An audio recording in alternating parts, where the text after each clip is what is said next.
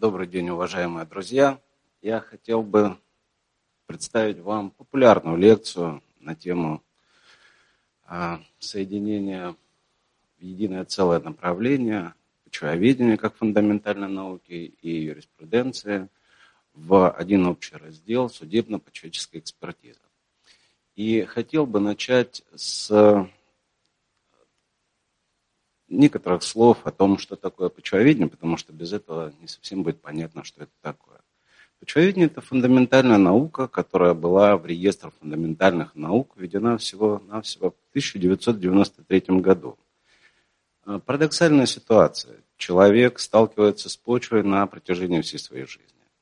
Но как наука почвоведение оформлено было 1883 году. И на сегодняшний день насчитывает около 125 лет. Это первый парадокс, с которым мы сталкиваемся. Почвоведение, как наука, находится на стыке между живым и неживым, между биологией, геологией, географией. А как синтетическая наука или наука биосферного типа неизбежно связана с фундаментальными науками – математикой, физикой, химией, географией, геологией, с прикладными науками. На слайде видно э, эти взаимосвязи. Это не полный перечень тех дисциплин или тех наук, прикладных и фундаментальных, на которые опирается почвоведение как наука. А если говорить о судебной экспертизе или судебно-почвоведческой экспертизе. На самом деле вы даже знаете первого эксперта почвоведа. И как это ни странно, это литературный герой. Это Шерлок Холмс. Он официально является первым экспертом почвоведом. Но это литературный герой. И, кстати, этот факт был описан в одном из австралийских журналов по судебной экспертизе. Это тоже второй парадокс, с которым мы сталкиваемся. Ну, вы видите, что на самом деле судебно-почвоведческая экспертиза находится на стыке между почвоведением и юриспруденцией.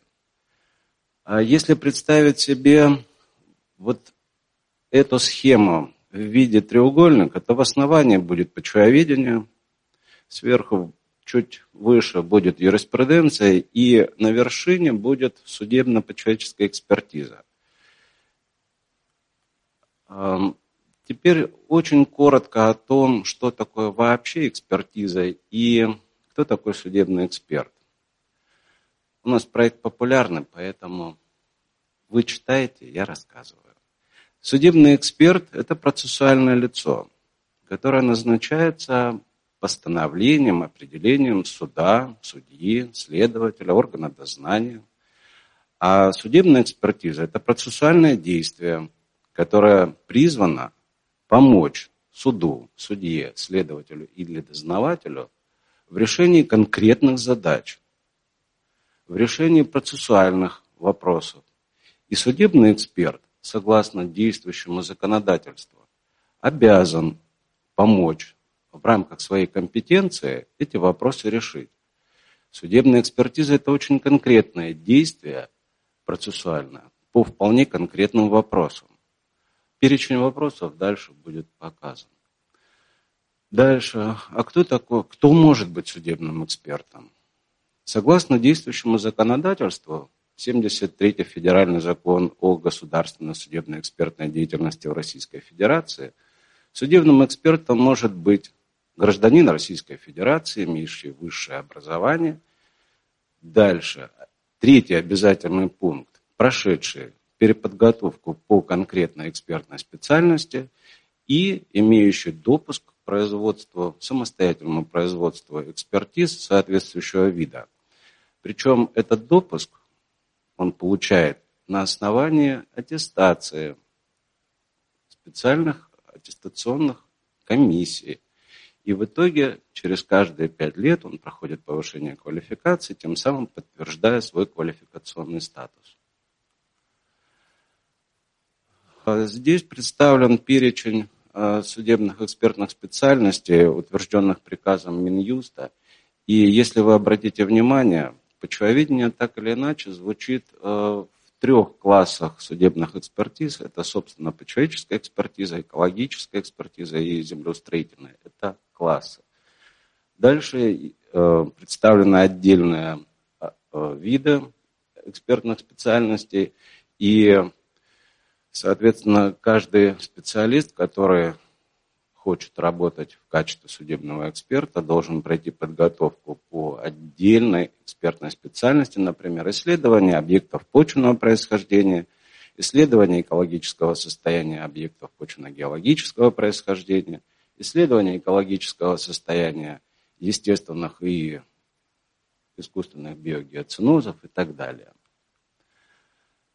А, если мы говорим с вами о почве как центральном звене судебно-почвической экспертизы, то, соответственно, почву нужно рассматривать э, с точки зрения, во-первых, как физического тела или природного тела, второе, как предмет труда и как средство производства. И, соответственно, каждый, э, каждая судебная экспертиза затрагивает тот или иной аспект изучения почвы – как физического тела, как предмета труда и как средства производства. Если мы говорим о физическом теле, э, это физическое тело может быть изучено как, собственно, природное тело. Например, согласно классическому определению, почва – это естественное историческое тело, образовавшееся в результате взаимодействия факторов почвообразования. Э, может э, изучаться как природный компонент, но очень часто, и то, с чем вы, наверное, сталкивались в своей жизни, почва рассматривается прежде всего как объект криминалистических исследований. И когда я говорил о Шерлок Холмсе, речь шла именно об этом. Это почвенное наслоение. Это тоже физические тела, они могут иметь почвенное происхождение, они могут быть почвоподобными, например, похожими на почву, но не являющиеся почвой. Согласно существующему в юриспруденции понятию почва, объединяет не только, собственно, почвенное образование, но еще различные искусственные образования, вплоть до, например, различных строительных компонентов, искусственных материалов. Это может быть и цемент, и бетон, и кирпич, и прочие другие материалы. Если мы говорим о почве как предмете труда, то в рамках судебно-почвической экспертизы – этот объект рассматривается как часть технологических операций, например, когда решаются вопросы, э, насколько э, правильно была выбрана та или иная технология обработки почвы, если речь идет об агротехнологии, ну, например, при решении вопросов э, в рамках судебной экспертизы, вопросов агрострахования, например. Если речь идет о средстве производства, как правило, вопросы возникают, э, какой ущерб причинен почве как объекту окружающей среды. Предметом судебно-почвической экспертизы является не только, собственно, объект почва, но еще и э, следует выделять такие понятия, как предмет судебной экспертизы – а в качестве предмета судебной экспертизы, ну, в практическом ее приложении, а, предполагается а, решение вопросов на вполне конкретно поставленные вопросы соответствующим органам или судебным, или органам следствия, или дознания, или, может быть, это прокуратура или должностное лицо, которое ведет административное расследование. То есть предметом является конкретно поставленный вопрос, и почва здесь может выступать как в физическом выражении, так и, например, а, судебная экспертиза может быть посвящена анализу документов, где а, почва является только лишь а, частью этой документации. Вся судебно-почвическая экспертиза условно делится на две большие группы. Это весьма условное деление. Это криминалистические экспертизы, и здесь вопросы решаются в рамках криминалистики прежде всего – и вторая часть – это некриминалистические экспертизы или так называемые специальные. Но, опять же, название весьма условно, потому что и а, первая часть, и вторая требуют неизбежно наличия специальных познаний. И если вы помните определение, кто такой судебный эксперт, это человек, обладающий специальными познаниями в области науки, техники, ремесла или искусства. И в данном случае и тот, и другой та и другая группа судебных экспертиз требует этих самых специальных познаний. Ну прежде всего в области почвоведения и юриспруденции. Почему прежде всего? Потому что эксперт своей деятельности сталкивается со знаниями не только почвоведения или юриспруденции, но есть еще экономика, геология, география, химия, физика и так далее. А об этом вы можете судить по тем а, задачам, которые решает судебно-почвическая экспертиза, как и любая другая судебная экспертиза. Это прежде всего диагностические задачи. А вторая группа – это идентификационные, и третья – это ситуационные задачи. А если речь идет о диагностических задачах, то в основном это классификационно-диагностические, это могут быть задачи, связанные с определением, например, а, типовой принадлежности, групповой принадлежности тех или иных почвенных наслоений. Например, а, в части случаев необходимо идентифицировать включения, которые неизбежно попадают в почвенное наслоение. Имеют ли они искусственное происхождение, естественное происхождение. Если речь идет о, собственно, идентификационных задачах, то очень часто это вопросы, э, связанные с идентификацией самих объектов. Э, это может быть, ну, здесь в основном вопросы представлены криминалистические, но есть идентификационные задачи и в группе некриминалистических экспертиз. Дальше речь идет о том, что э, судебно-почетческая экспертиза применяет широкий арсенал методов – а, это методы и морфологические, методы геологические, физико-географические, методы диагностики и идентификации, которые хорошо известны из области классической химии, физики, биологические методы, очень широко распространены методы микробиологических исследований, биохимические методы. Я хотел бы а, вторую часть своего выступление посвятить не криминалистическим методам исследования. Почему? Потому что о криминалистике мы более или менее с вами знаем. А вот э, в связи с тем, что у нас изменились и социально-экономические условия, начиная с 1993 года у нас идет и земельная реформа, и судебная реформа прошла, и продолжаются эти реформы – мы столкнулись с тем, что у нас появился совершенно новая, появилась совершенно новая группа а, судебных экспертиз, связанная с решением прежде всего задач по защите и охране окружающей среды. Но это очень большая группа экспертиз, которые тоже называются судебно-почеловеческие, и они отчасти могут называться экологические, и иногда их объединяют почвенно-экологические, биолого-почеловеческие и так далее. А почему такое сочетание различных э, видов экспертиз? Потому что до сегодняшнего дня эта классификация еще уточняется, постоянно идет развитие. Почему? Потому что все больше и больше дел появляется а, в этой части. А, существует у нас э, федеральный закон, ну, основной федеральный закон – это о защите, а, об охране окружающей среды, седьмой федеральный закон, где а, почва рассматривается как один из объектов охраны окружающей среды, и поэтому все нарушения почвенного покрова так или иначе оговорены и требуется постоянно защита охраны.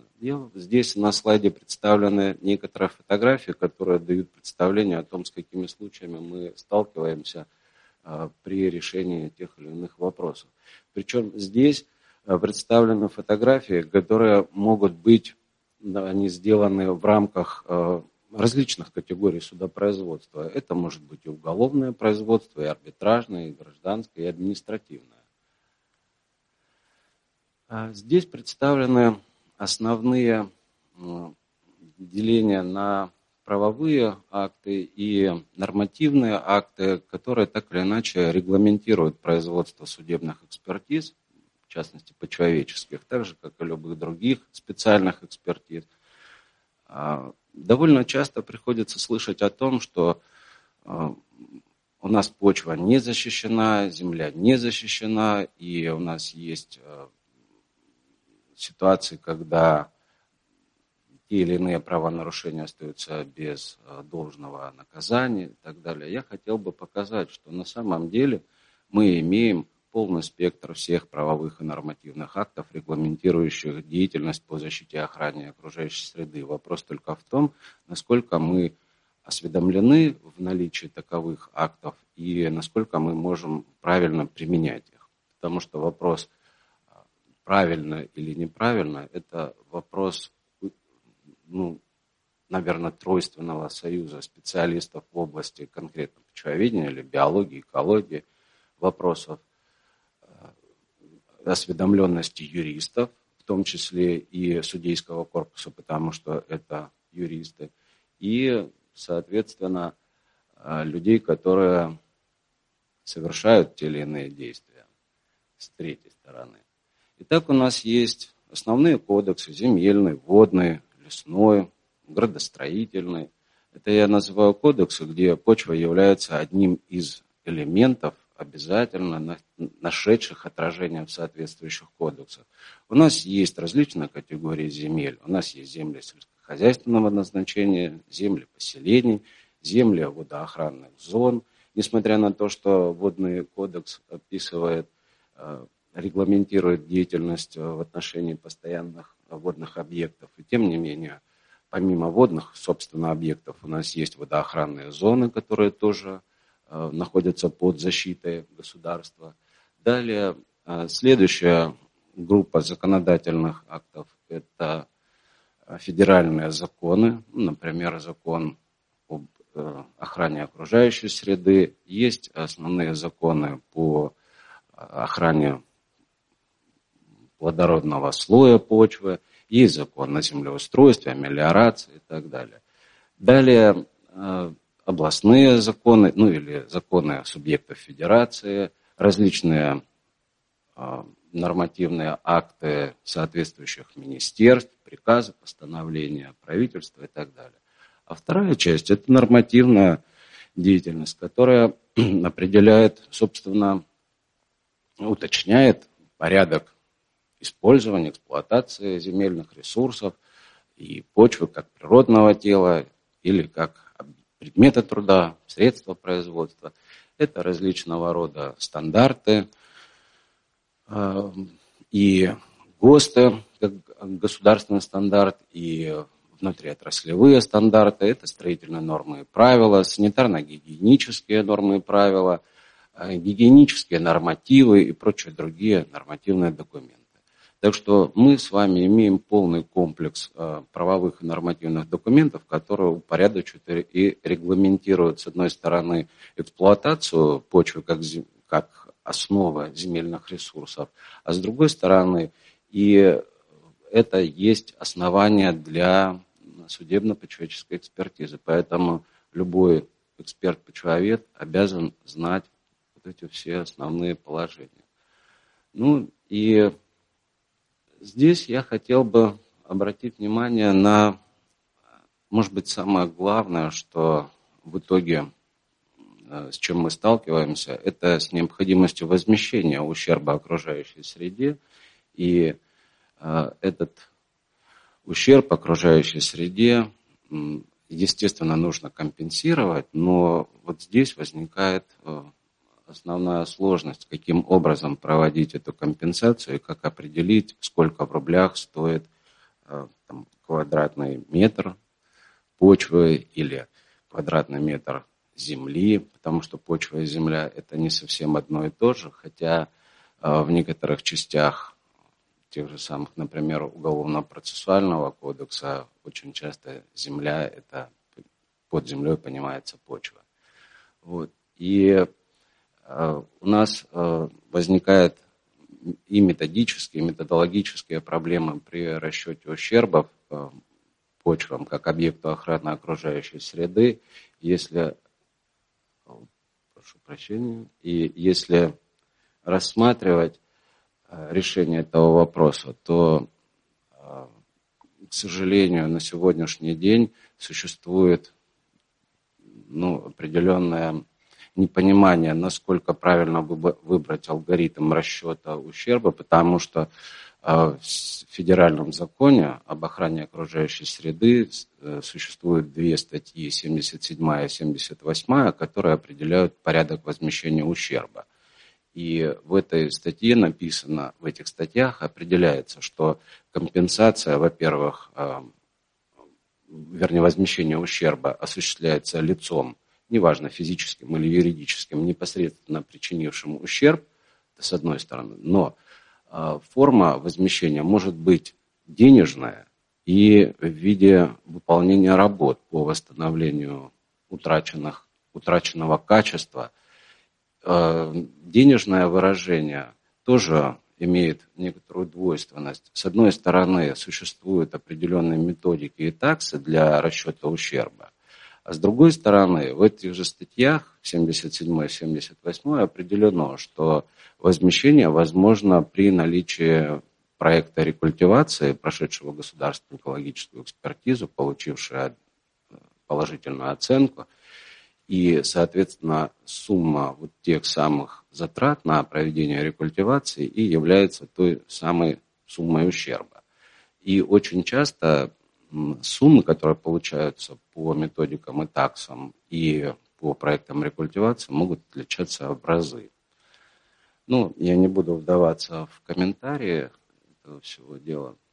А, в общем, смысл в том, что а, вот эта часть, она требует, естественно, и методического, и методологического решения.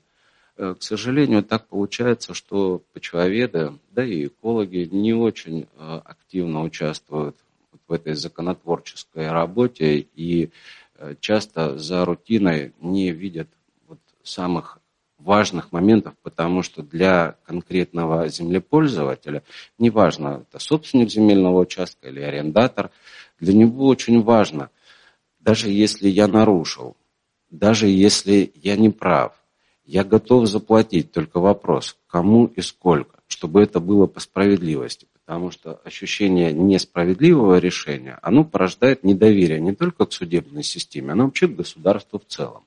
Поэтому я эту работу вижу одной из наиважнейших. Максимально полно, объективно оценить ущерб и, соответственно, восстановить справедливость. И по отношению к природе, и по отношению к государству, и по отношению к правонарушителю или преступнику. А во второй части своего выступления я хотел бы остановиться на частном случае участия в криминалистических исследованиях а здесь Игорь Валерьевич уже говорил об исследованиях древней ДНК, а, когда речь шла о идентификации останков преподобного старца Павла Таганрогского. Мы участвовали в работе, я имею в виду и Корниенко Игоря Валерьевича, и Фалееву Татьяну Георгиевну. А, мы участвовали большой работе по а, идентификации останков. И я совместно с моим коллегой Шерстневым Алексеем Константиновичем на сегодняшний день химиком, экспертом-химиком, экспертом-баллистом 111-го, второго филиала 111-го Государственного центра судебно-криминалистических и, меди... и судебно-медицинских и криминалистических экспертиз Министерства обороны, мы участвовали проведении химического исследования останков, костных останков старца Павла. Нам были представлены следующие материалы. Э, это были сильно деградированные костные останки. И, как уже говорил Игорь Валерьевич, им удалось выделить фрагменты ДНК, частично пригодные для идентификации. И то, что мы ставили себе в качестве плана определить генотип. Это не вполне удалось, но вопросы идентификации оставались актуальными. Нужно было из множества костных останков выделить только те, которые принадлежали старцу Павлу. Эта работа выполнялась в три этапа. Сначала работали медики, судебные медики. Это были антропологические исследования и иные специальные. А далее а, работали с этими костными останками мы, делали химический анализ костного материала. Здесь перечислена, представлена процедура выполнения. Эти костные останки а, обрабатывались разрушающими методами с помощью специальных мельниц, получали костную муку. После этого костную муку отпрессовывали в таблетки и с помощью э, рентгенфлюоресцентного анализатора определялся химический, воловой химический состав. Ну,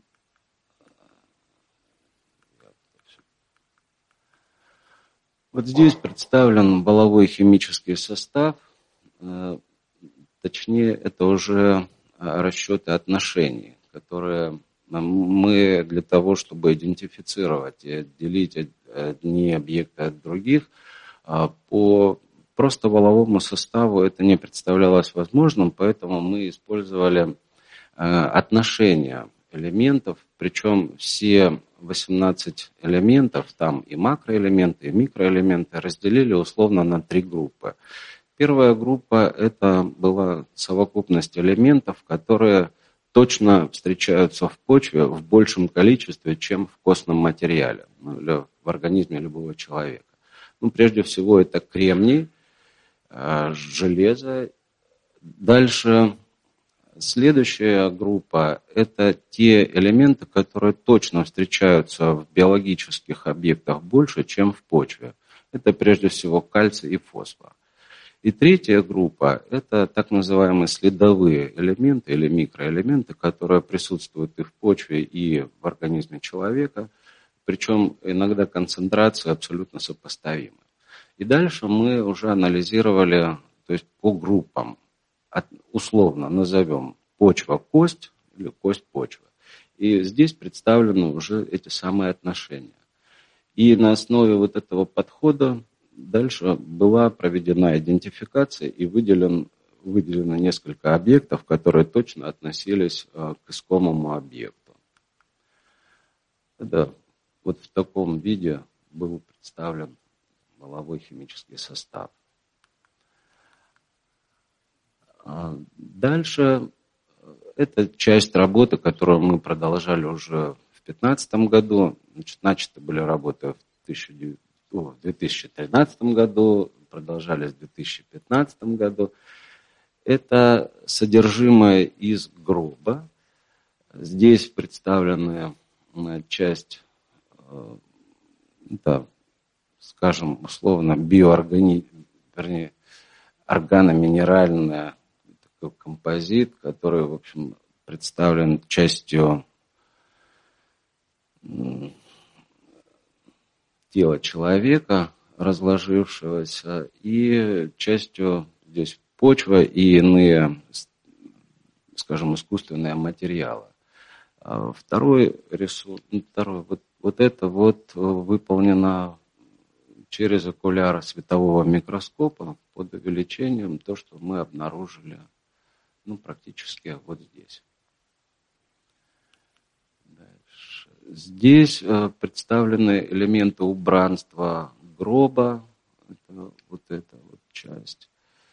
И потому что вот это именно фрагменты, вот эти, это какие-то оцинкованные материалы, они существенным образом повлияли на идентификацию э, костных останков, потому что именно в этих останках обнаружилась высокая концентрация цинка иными путями, ну, скажем, запредельно высокая, иными путями, как анализ вот этих материалов, э, привязать или объяснить высокую концентрацию цинка оказалось невозможно. Ну и основные выводы. Итогом этой работы явилась идентификация останков преподобного старца Таганрогского по результатам химического исследования. А, это заключение легло в основу большого комплексного исследования, которое в итоге прошло рецензирование в Российском государственном центре судебно-медицинской экспертизы и нас дважды проверяли основные положения, основные выводы, в том числе профессором э, Звягинцевым. Он является начальником отдела идентификации личности человека, наверное, одним из основных людей, тем более, что он был членом комиссии по канонизации старца Павла, и естественно, что работы проводились под его руководством, но эту часть перепроверяли особенно, и в Центре судебно-медицинской экспертизы, тоже в Российском центре, перепроверяли иными методами.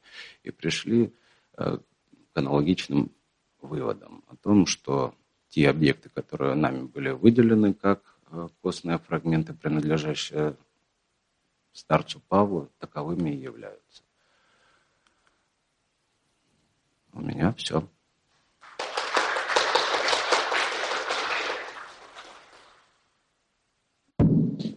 Вопросы?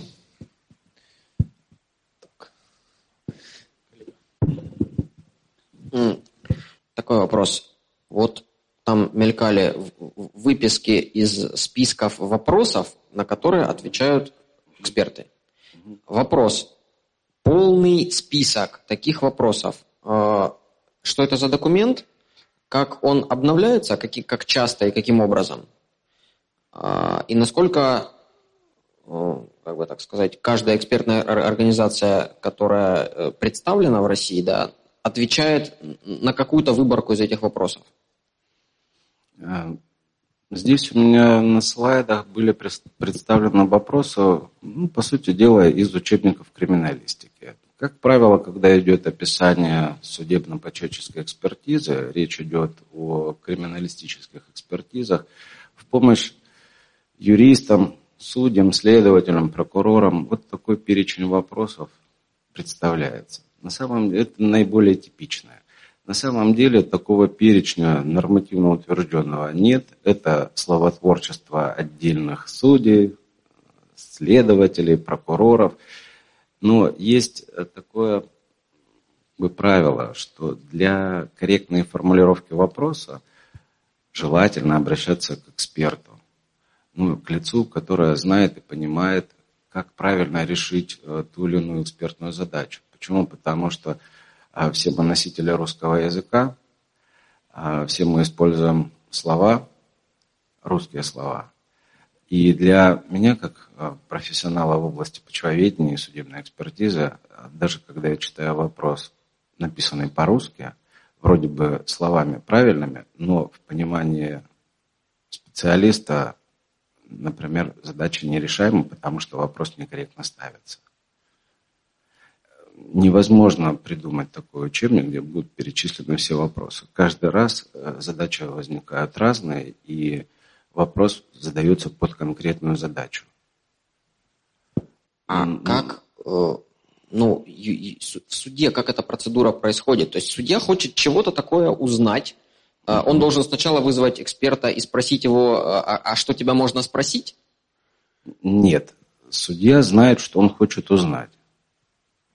Стороны свои аргументы представляют и, как правило, говорят, вот эта задача может решаться вот так. Вы спросите вот это, а судья говорит, а я не могу на это ответить, потому что для этого мне нужен эксперт. Ну, давайте зададим вопрос эксперту формулируют вопросы. Иногда бывает даже судьи звонят и говорят, как правильно сформулировать вопрос, или следователи. Как правильно, как корректно сформулировать вопрос. Мы хотим узнать то-то, то-то. Пожалуйста. Ну, у каждого, у каждого эксперта есть коллекция более или менее стандартных вопросов, ну, формулировок. А уже тогда судья или следователь, исходя из того, дело, которое они ведут, они уже перефразируют или, или переформулируют. Ну, допустим, определить типовую принадлежность того-то, того-то. Или идентифицировать, принадлежит ли почва, взятая там-то, там-то, земельного участка с кадастровым номером таким-то, вот обнаруженным почвенным наслоением на, допустим, переднем правом пассажирском месте автомобильного средства с государственным номером таким. Ну, ну, примерно так. Таким образом, э, внедрение новых методов происходит на уровне того, что сами эти эксперты э, их как-то осваивают и э, дальше говорят, что мы можем теперь еще и это. Не совсем так. А мы не о новых методах. Вы задаете вопрос о... То есть речь идет о вопросах сейчас. Что мы можем, это другое. Мы можем больше, чем нам задают вопросов. Ну вот, если речь идет обо мне. Но это не значит, что мы можем все. Еще раз. А, сама, вот сам этот класс судебно-почетческих экспертиз, он еще не очень распространен в рамках криминалистических экспертиз, потому что совершенно непонятно а, возможности почвоведения в решении тех или иных задач. Да, минералогические свойства можно делать, химические можно делать, и каждый почвовед это может делать, но проблема в том, что, как правило, а, следователь, ну, вернее, как правило, в криминалистику попадает малое количество вещества. Почва настолько сложный объект, что не всегда удается с этим малым количеством объективно поработать потому что методы, как правило, разрушающие, методы, требующие больших масс. Ну, есть там в правилах не менее 100 грамм образца должно быть, или не менее 50 грамм. А почвовед привык работать с килограммами.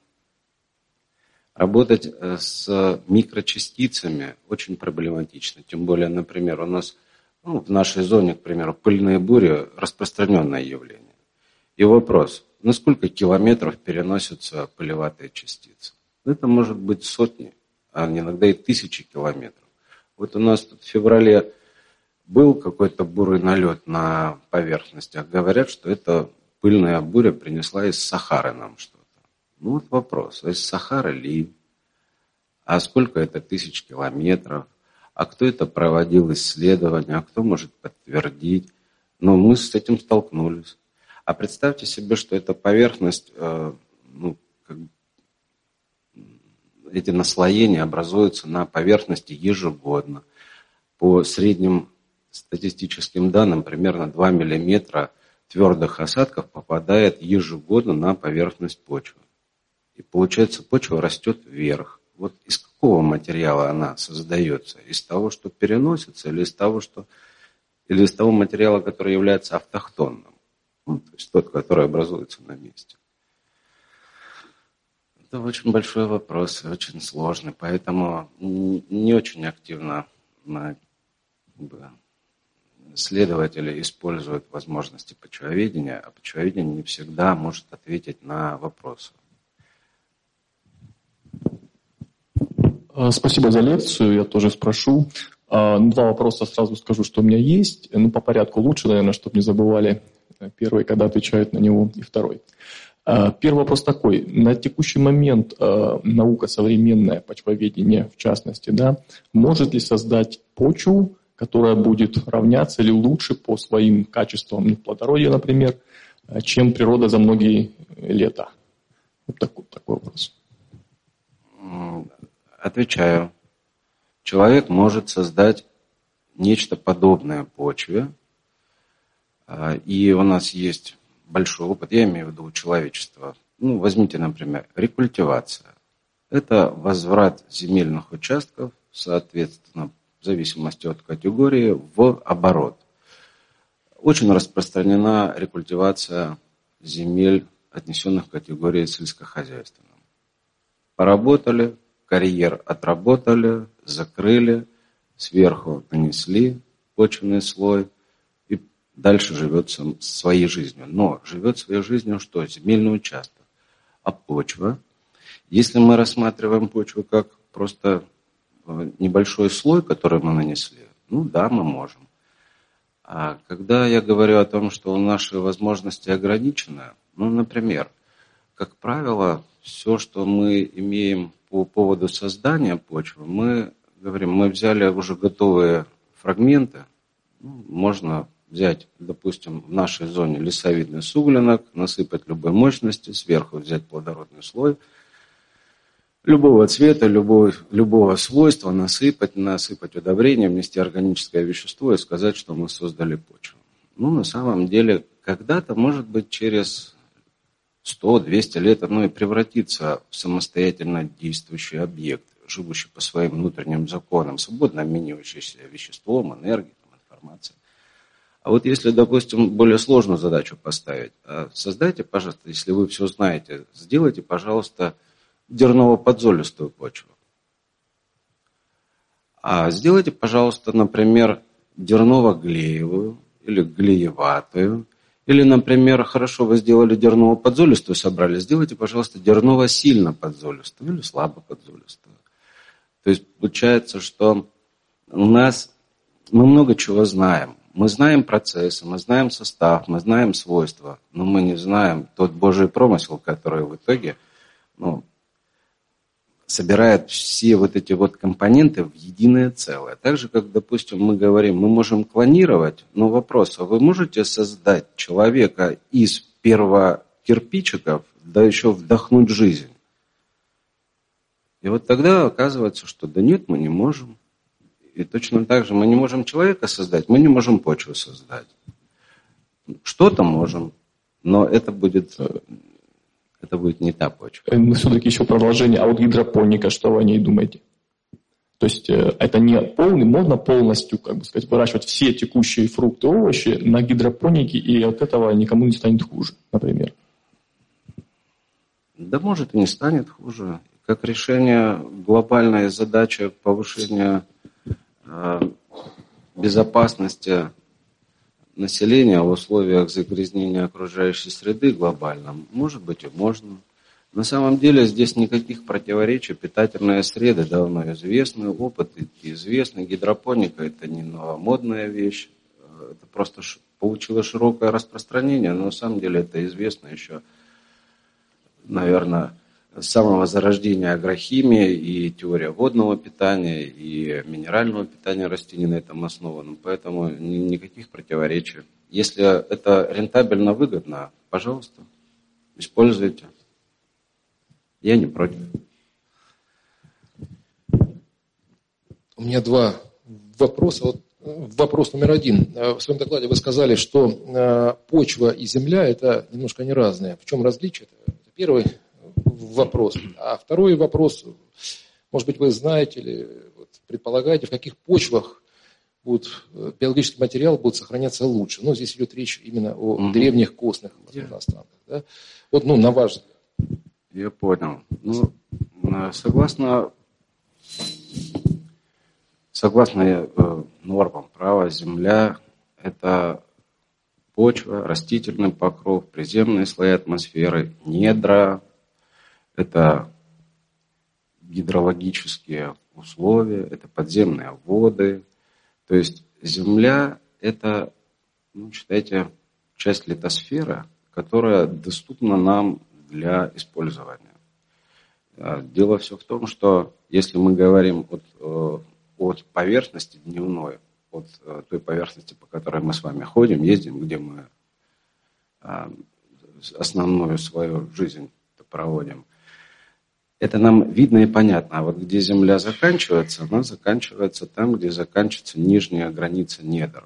Эта э, граница определяется научно-техническими возможностями добычи полезных ископаемых. Если у вас научно-технические ваши возможности позволяют, или практические возможности позволяют вам опуститься на километр, значит, Земля будет заканчиваться на вот этой границе, километр. Если 500 метров, значит, будет 500 метров. А если мы говорим о почве, то почва – это часть Земли. Это особое тело, и причем здесь четко и есть закон федеральный о недрах, где четко разграничивается почва и недра. Почва не подпадает в недра. Вот, так что почва – это только часть Земли. Но в некоторых статьях, например, в 254 статье Уголовно-процессуального кодекса, это порча земли, земля имеется в виду почва. И в данном случае и законодателям не совсем проработан вопрос, ну и юристами, соответственно, да и почвоведами не совсем проработан вопрос на тему, а, во-первых, как э, отделить землю от почвы, и если мы говорим о порче земли то достаточно ли будет э, рассматривать только вопросы порчи почвы? Ведь надо рассматривать и приземные слои атмосферы, и растительный покров, и воды, потому что иногда эти нарушения связаны с гидрологическим режимом. Да и не только, не обязательно это противоправные действия, это иногда бывают непреднамеренные действия, те, которые невозможно учесть. Ну, в качестве примера вам привожу. Вы знаете, что у нас построили новый аэропорт Платов. Знаете, да? Вы знаете, наверное, что а, это было грандиозное строительство, все было здорово.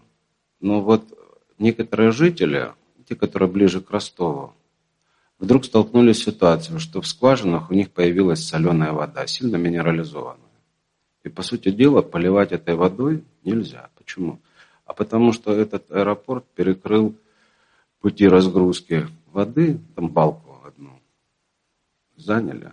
Вот, и в итоге изменилась, изменилась динамика подземных вод и, соответственно, химический состав. А целенаправленно это сделали? Нет, не целенаправленно. Это непреднамеренное действие. Можно было это просчитать. Может быть, и можно было, но на тот момент невозможно было. Что мы имеем? Имеем то, что получили. Второй вопрос, ну, как, насколько долго сохраняется биологический материал. Ответ тоже неочевидный. А когда мы проводили повышение квалификации для судебных медиков, я говорил, приводил примеры о том, что даже одно и то же тело, помещенное на разных элементах рельефа, в одну и ту же почву, на одну и ту же глубину, через определенное время будет иметь различные признаки деградации, соответственно, различные стадии деградации. Причем а, те, которые будут выше по склону и не будут испытывать влияние грунтовых вод, эти тела могут или фрагменты могут быстро скелетироваться. Ну, быстро это там, в пределах трех лет. Для, для некоторых тел это довольно быстро. А, те, которые будут у подножья склона, они вообще не будут скелетироваться, они будут омыляться, и будет образовываться жировозка. И там через полтора года мы будем иметь полное омыление. И в итоге в одном случае при скелетировании мы выделим ДНК, во втором случае мы можем не выделить ничего. Время одно и то же, глубина погребения одна и та же.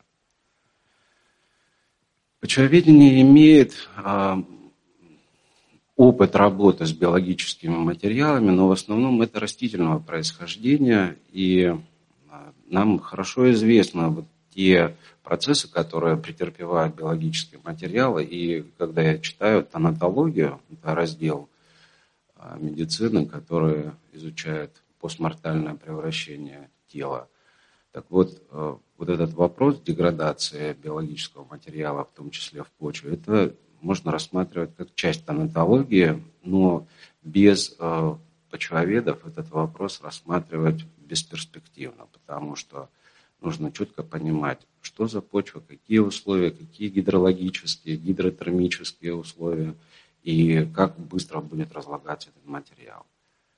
Но из э, из моего опыта я могу сказать, что биологический материал может разлагаться, а, например, если речь идет о насыщенных азотом, в течение месяца можно вообще ничего не, увидеть. А, тело человека, конечно, отличается от э, растительного материала, это понятно. Ну вот, например, у нас студенты э, бывает привозят образцы влажные из поля этикетки вкладывают в пакеты, и потом забывают о них. Через месяц этикеток уже нет. Причем этикетки выполнены на хорошей вощеной бумаге. Вот, а иногда те же самые образцы привозят, те же самые этикетки, та же самая бумага могут лежать годами, и ничего с ними не будет, потому что образцы были сухие. Вот так что однозначных ответов здесь не может быть я прошу прощения, еще тогда вопрос. Угу. Это как э, в Катыни было, да? Когда э, были в сохранности все вот эти вот бумаги, вот газеты. Да, это, это как раз тот самый случай. Ну, вот Игорь Валерьевич о Катыни заговорил. Вы, наверное, знаете, это для нас, я имею в виду для страны, очень знаковое дело. Если кто не знает, до сегодняшнего дня российско-польские отношения определяются отношением именно к Катыни. Напомню для тех, кто не в курсе, речь идет о гибели 20 тысяч польских офицеров, которые были, ну, вероятно, расстреляны. Вопрос, все ли были расстреляны, все ли 20 тысяч, потому что в тех местах 3,5 тысячи тел извлечено было. Так вот, э, работала там две комиссии. Одна была комиссия э, международных экспертов, в основном это судебные медики под руководством профессора Бута, это комиссия 43 -го года, и комиссия 44 -го года, это уже комиссия э, Советского Союза под руководством академика Бруденко. И э, комиссия Бута, я читал полный отчет комиссии Бута, которая издана была в Берлине в 43 году. Я читал на немецком языке это дело. Так вот, э, логика какая? медики, поскольку они не знали почвоведения, географию, ландшафтоведения, очень подробно описали вот эти все детали. То, что для меня является самым важным. И в этих деталях я обнаружил, что на самом деле а, те почвы, которые, ну, в которых погребены эти тела обнаруженных польских военнослужащих, а эти тела вдруг имели при себе личные вещи. Причем эти личные вещи были, ну, там, форма, вся амуниция, потом знаки различия и прочие другие, награды и так далее. Не, это я, не на это я обратил внимание. У них были газеты, квитанции, а, почтовые открытки, фотографии. И вот в этом манускрипте, в сводном отчете Международной комиссии, есть фотографии, где, например, представлены квитанции, которые выполняются на самой низкоплотной бумаге. А заполняются они, как правило, и печати ставятся чернилами. У нас до сих пор на почтамтах ставят чернильные печати. А некоторые удостоверения, наградные листы имеют мокрые печати. Так вот, эти мокрые печати не имели даже ореола расплывания при условии, что тела по расчетам лежали не менее трех сезонов. Имеется в виду летних сезонов, то есть это периоды биологической активности, когда идет основное преобразование всех материалов в почве. Так вот, за три года э, при попадании малейшего количества влаги, эти печати должны были иметь ореолы расплывания. Если мы хорошо читаем эти печати, значит, они пролежали там уж как минимум без воздействия воды, что представить себе в естественных условиях невозможно. Особенно если понимаю, что в одной могиле лежали тела в 10 рядов, и, как вы понимаете, разложение биологического материала сопровождается выделением и течением того или иного количества жидкости сложного состава, представить себе, что печати остались целые, ну, у меня сомнения. Вот. Или, например, вы знаете, все, наверное, сталкивались обычную фотобумагу, если один раз залить, а потом высушить, она обнаруживает признаки корабления, ну, коробится. Вот, например, э, там представлены в качестве вещдоков фотографии, которые не имели признаков корабления. А, газеты, например, а, тоже из низкоплотной бумаги делаются. У нас, э, я вам приводил пример с этикетками. Так вот, бумага газетная тоже не имела признаков деструкции целлюлозоразлагающими микроорганизмами. Ну, и много таких, на самом деле, признаков. Ну, которые у меня, например, вызывают массу вопросов.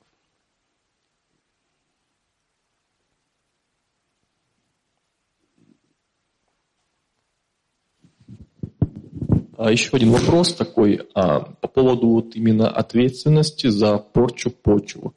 А, я вот когда-то слышал такую фразу, меня как-то поразило так, что одна пальчиковая батарейка, квадратный кубический метр э, почвы, она, в общем-то, убивает. Вот вопрос, если человек идет и бросает, условно говоря, там одну, две, пять батареек, его вообще за это можно как-то привлечь формально, или это не подпадает ни под что? На землю просто, да? Вот, ну, такой вопрос. То есть... Я понимаю. Я должен сказать, конечно, должны вас наказать за то, что вы разбрасываете батарейки, но такой статьи нет, и никто не накажет. Нет таких статей. Вы поймите, что на самом деле есть а, политика, есть а, зеленое движение, есть Greenpeace и прочие всякие такие организации общественные, которые говорят ой-ой-ой, ай-яй-яй. Поверьте мне, Например, 80 несанкционированных карьеров в Ростовской области гораздо, гораздо больше ущерб приносят, чем одна батарейка или пять батареек, которые бросили. Плохо и то, и другое на самом деле, но нужно наказывать за реальное преступление или правонарушение. И самое главное, что это нужно делать ну, по справедливости. Вот за батарейку можно пожурить. Если это маленький ребенок, ну, можно по попке хлопнуть. Но, правда, есть ювенальная юстиция. Можно даже, даже и это плохо. Ну, в общем, надо, надо просвещать, надо обучать. Бросать плохо. А свалки?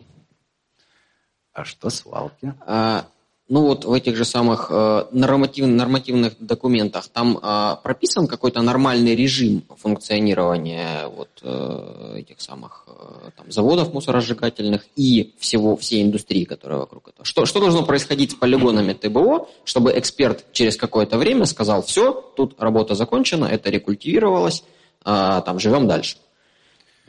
Начали вы со свалок. Свалки – это несанкционированные, неорганизованные места хранения отходов потребления, отходов производства. Если речь идет о полигонах ТБУ, это инженерно-технические сооружения, специальным образом обустроенные, оборудованные, а, где определяется изначально емкость этого полигона ТБУ, а весь регламент а, от заполнения до завершения и закрытия полигона ТБО с последующей рекультивацией и так далее. А эксперт в данном случае – это эксперт государственной экологической экспертизы. Судебный эксперт здесь появляется только в случае нарушения каких-либо статей, каких-либо э, норм права. И то, если вдруг это попадает в суд, дознавателю, прокуратуру, ну и так далее. То есть я здесь появлюсь только в одном случае, если будет постановление определения. Постановление следователя, определение суда. По другому поводу меня там не будет. Я ответил на вопрос? Нет, ну хотелось бы ближе к жизни, вот к тому, что происходит сейчас там, в небезызвестных э, подмосковных городах. И, ну, на самом деле оно происходит везде. Э, то есть эта процедура, она хотя бы законодательно прописана нормальным образом, то есть это, это все-таки э, происходящие там, ситуации – есть следствие нарушений этого э, прописанного в, при создании могильника а, регламента, или это что-то еще, или это какие-то э, принципиально, ну, то есть или так и задумано, что оно переполняется, там куда-то течет непонятно куда, непонятно кто за это отвечает, и непонятно кто за всем этим стоит в итоге. Ну, мне сложно сказать. Наверное, вы про Волоколамск говорите. Мне трудно давать комментарии на эту тему, потому что я не знаю, о чем идет речь. Я не более вашего знаю, что люди испытывают какие-то трудности. А, хотя я и работал на полигонах ТБО, потому у меня даже я один из авторов а, монографии «Почва территории полигонов ТБО» в Ростове-на-Дону, кстати. Вот. Но мне трудно сказать, что происходит с полигоном там, Балакаламский и вокруг. А, по идее, вся эта деятельность, если мы речь ведем об инженерно-технических сооружениях, вся описана нормативными документами. Так каков Есть... нормальный жизненный цикл? Вот, вот то, то, что вы принимали участие. Вот как это должно выглядеть в норме?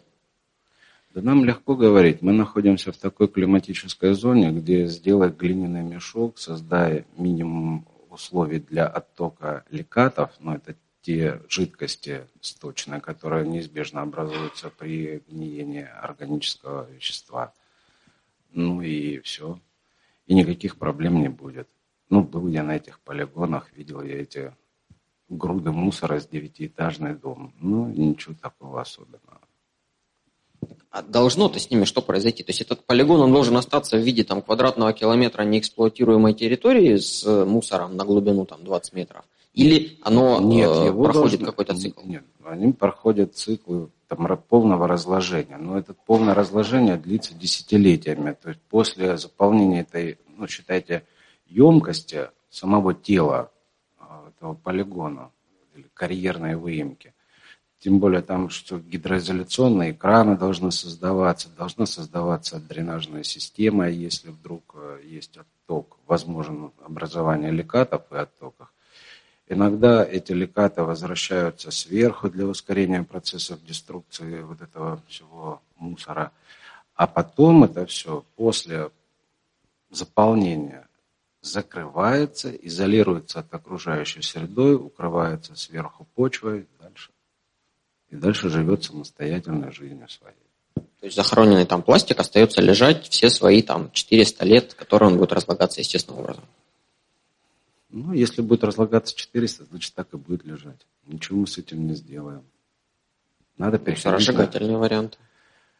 Тоже проблема. Где поставить мусоросжигательный завод, на, каком, на какой энергии он будет работать, куда будут уходить продукты горения, как будут собираться, ну и так далее. У нас же собирались построить мусоросжигательный завод, так не построили. Поэтому это сложный вопрос. У меня на них нет ответов. Я, честно говоря, не очень готов отвечать в полном объеме. Потому что, понимаете, вы от меня ждете профессионального да, ответа. Вот я, например, по работал, был судебным экспертом по уголовному делу по ветсанутельзаводу. Ну, вот как ветсанутельзавод э, там имел две печи для сжигания органического материала. Одна печь вышла из строя, вторая не на полную мощность работает. А куда биологический материал девать? Его складировали около завода. Он разлагается на открытом воздухе люди испытывают, ну, мало сказать, неудобства. Просто жизнь отравлена. Уголовное дело. Ну и что решили? Можно наказать директора, бывшего, нынешнего. А печь это кто будет запускать? Тут же вопрос в наказании. Наказали, это просто статья за конкретное нарушение. У нас печь не работает. Дайте, пожалуйста, денег на печь. Модернизируйте печь повысить ее энергоэффективность, ну и так далее. Поэтому одним наказанием здесь не обойдешься. А, спасибо за лекцию. Скажите, пожалуйста, вот по поводу вашей второй части, когда рассказывали о идентификации старца. Интересна сама процедура. В данном случае кто выступает инициатором вот этой идентификации? Она, я так понимаю, в судебном порядке же происходит? Или это частная была инициатива? И если частная, ну, я как понимаю, РПЦ выступала, да? Угу. Если они выступают, то они и платят, и в рамках и судебного, или частной инициативы, как, э, каким образом это происходит? И как, насколько дорогое вообще вот это мероприятие в целом, экспертизы такого рода? Благодарю. Ну, инициатором а, данного исследования выступила, соответственно, Русская Православная Церковь в лице Ростовской митрополии. А, все действия были санкционированы патриархом и, соответственно, на контроле у высших иерархов. Ну, а наша экспертная, тем более наша группа экспертная была не единственная, там более 50 экспертов было, 8 экспертных бригад по разным поводам работали. Если речь идет о нашей бригаде, которая проводила эксгумацию и все остальное, наша работа тоже была санкционирована церковью. А это не является судебной в строгом смысле экспертизой. Хотя если рассматривать церковь как специальный орган, вынесший нам, ну, условно, определение, вот если следовать букве закона, следователь суд, дознание, следователь. Ну, вот РПЦ выступила значит, в качестве такой организации, которая, э, ну, условно, попросила наших возможностей, наших знаний для решения вопросов поставленных. То есть это не судебная экспертиза. Формально это исследование. Длилось это все три года. Деньги бесплатно. Дорого. Ну, смотря на что смотреть. Ну, все стоит денег, наверное. Но все работы были санкционированы соответствующими организациями. И Министерством обороны, и Южным федеральным университетом, на чьих базах выполнялись эти исследования. Я ответил на вопрос.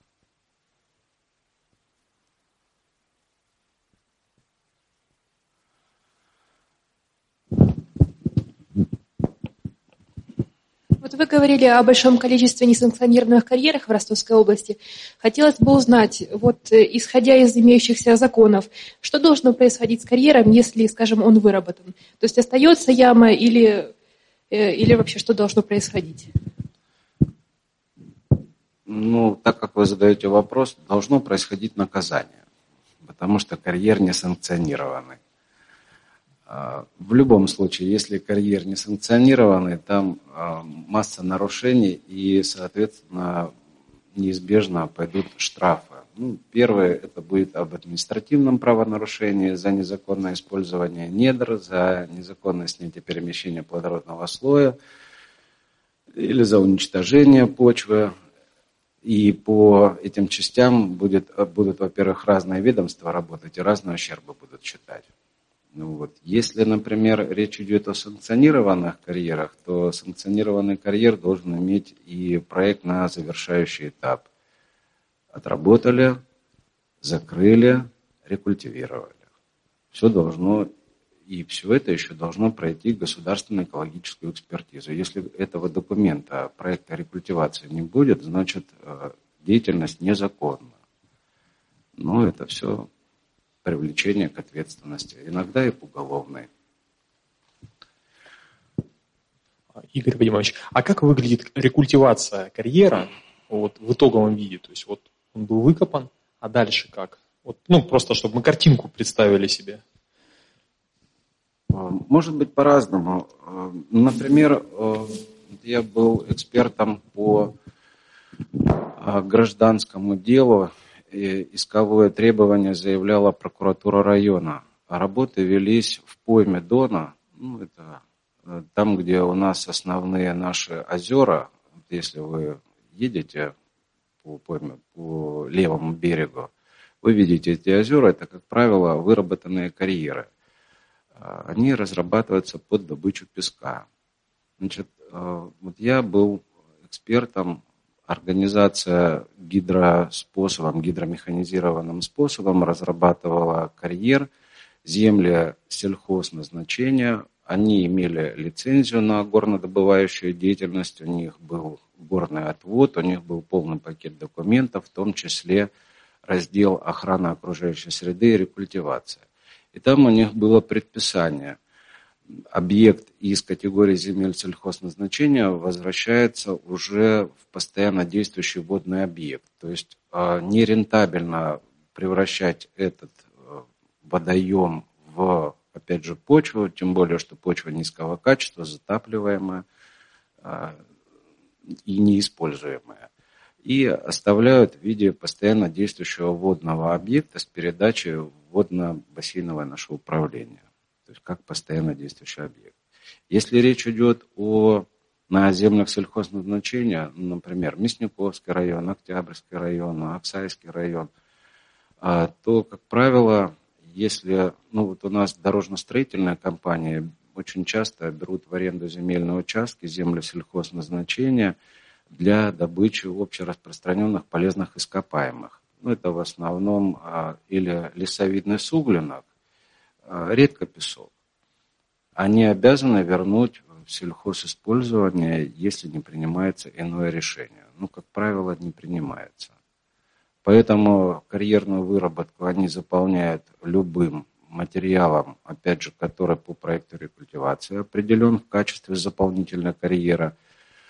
Ну, это может быть, например, строительные, строительные отходы, инертные материалы типа бетон, кирпич, любые другие материалы, которые не токсичны для окружающей среды.